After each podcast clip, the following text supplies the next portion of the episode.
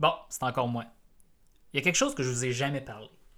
Une voiture fabuleuse. Une voiture mystérieuse qui est assez rare. Le Volkswagen Phaeton. Cette auto-là là, a été présentée au Salon de Genève en 2002. Puis, en réalité, cette auto-là, c'est une genre d'histoire. Dans le fond, c'est une guerre de clochers entre Mercedes, BMW et Volkswagen. Volkswagen qui possédait Audi et Porsche euh, dans ces années-là. Parce que dans le fond, BMW Volkswagen commençaient à développer des voitures dans la classe A, qu'on appelle la classe euh, dans les classes de classification européenne de voitures. Là. Fait que dans le fond, c'était la classe A, la classe B, la série 1 pour BMW, tout ça. Fait que là, Volkswagen s'est dit Ah ouais, nous autres, la Golf, c'est la voiture la plus vendue au monde. On règne là-dedans. Venez pas jouer dans notre plate-bande. Fait que ce qu'on va faire, c'est qu'on va aller jouer dans vos plates-bandes. Puis Volkswagen s'est dit Ben calvaire, on va faire un auto aussi haute que la Audi A8, la BMW série 7, puis la classe S de Mercedes. Fait que Ferdinand Peach, Pièche, ouais, Pièche, je dis mieux son nom, là. Ce monsieur-là, Ferdinand, qui est pas relié à Ferdinand Porsche, là, mais c'était le président du groupe Volkswagen euh, en 2002. Bon. Puis il a donné à ses ingénieurs un cahier des charges assez capoté pour les années.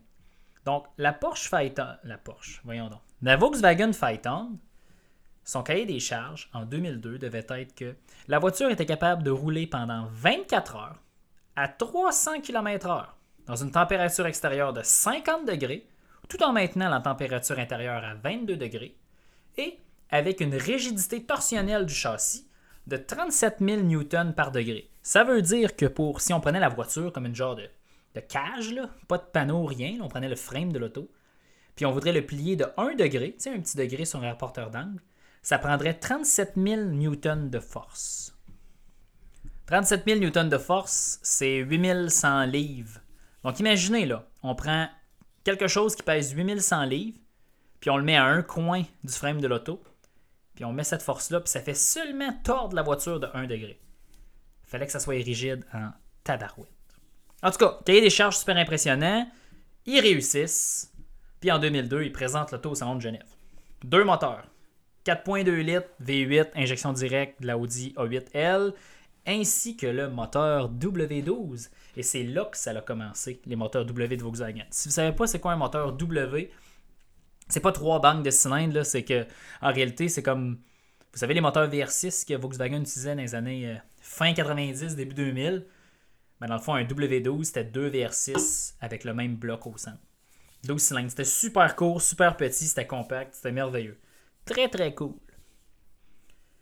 Cette auto-là était 4x4, suspension à l'air, suspension adaptative. En 2002, là, il y avait tout ce qu'une classe S, une Audi A8 pouvait avoir système de son de la mort. Puis l'assemblage de cette voiture-là était fait dans une usine complètement vitrée au centre-ville de Dresden en Allemagne. Qui avait ça, l'usine en verre, avec des planchers en bambou, avec des. C'est un plancher en bambou en fait qui était un genre de tapis roulant. Chaque voiture se promenait sur un module au travers d'une usine complètement transparente. Tu pouvais voir des deux côtés de l'usine. C'est des gens avec des coats blancs de scientifiques qui assemblaient ça. C'était seulement un stunt publicitaire cette voiture-là. Et c'était pour montrer la force du groupe Volkswagen à Mercedes et BMW. Cette voiture-là était vraiment pas fiable, ok? Il y avait beaucoup de problèmes, puis la technologie était assez. Euh, c'était assez avancé, puis c'était peut-être trop avancé pour le temps. C'est pas les forts de Volkswagen, ça, mais. Il y avait plein de détails capotés aussi. Il y avait un déshumidificateur à même le système de climatisation. Autant qu'un air climatisé peut être déshumidifié, mais il y avait un deuxième déshumidificateur. Tu pouvais faire bouillir une bouilloire là, que tu pluguais dans le 110 à l'intérieur de la voiture, puis les vitres étaient jamais, jamais, jamais embuées. Ou le système de climatisation était tellement puissant qu'il y avait un petit panneau de bois qui fermait les bouches d'aération dans le, dans le dash en avant. Puis c'était tellement puissant que juste la différence de température, là, ça radiait comme un radiateur, soit la chaleur ou, mettons, la climatisation dans l'intérieur. Tu n'avais aucune draft, tu sentais pas d'air. Une autre touche. Même d'autres détails un peu pour ça. Le cuir était complètement exquis. Euh, cousu à la main comme les Rolls-Royce, le bois, même les, euh, le coffre. Quand on ouvrait le coffre, évidemment, c'était le système avec des, un petit piston. C'est pas le système avec les. Vous savez, dans les voitures moins chères, c'est comme un, gros beam plié là, en J là, que tu roules avec un ressort. Là. c'était comme des petits bras un peu comme la Mazda 3 première génération. Ben, tout ce petit système de petits bras-là en titane était fait par Campagnolo, une compagnie qui fait des composantes de vélos et des vélos ultra haut de gamme en Italie plein d'affaires de même. Je vous dis, à toutes les fois que je vois une Volkswagen Phaeton, je regarde ça je fais cet homme-là est courageux parce qu'en Amérique du Nord, ils en ont vendu presque pas. Cette voiture-là est. C'est probablement une des voitures les moins fiables sur la planète. En fait, dans les voitures les moins fiables sur la planète, là, il y, y, a des chars américains qui c'est des vidanges. Mais ça, c'est pas pas fiable, c'est juste pas bon. Mais tu sais, dans les bonnes voitures qui brisent, t'as les. T'as probablement le S60R première génération. Ouais, ça, c'est pas fiable. T'as la Volkswagen Phaeton. T'as l'Alfa Romeo Giulia, génération actuelle.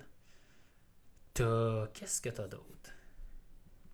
Toutes les générations de Subaru STI. Toutes les STI. Le WRX, c'est pas si pire, là, mais STI, c'est l'enfer.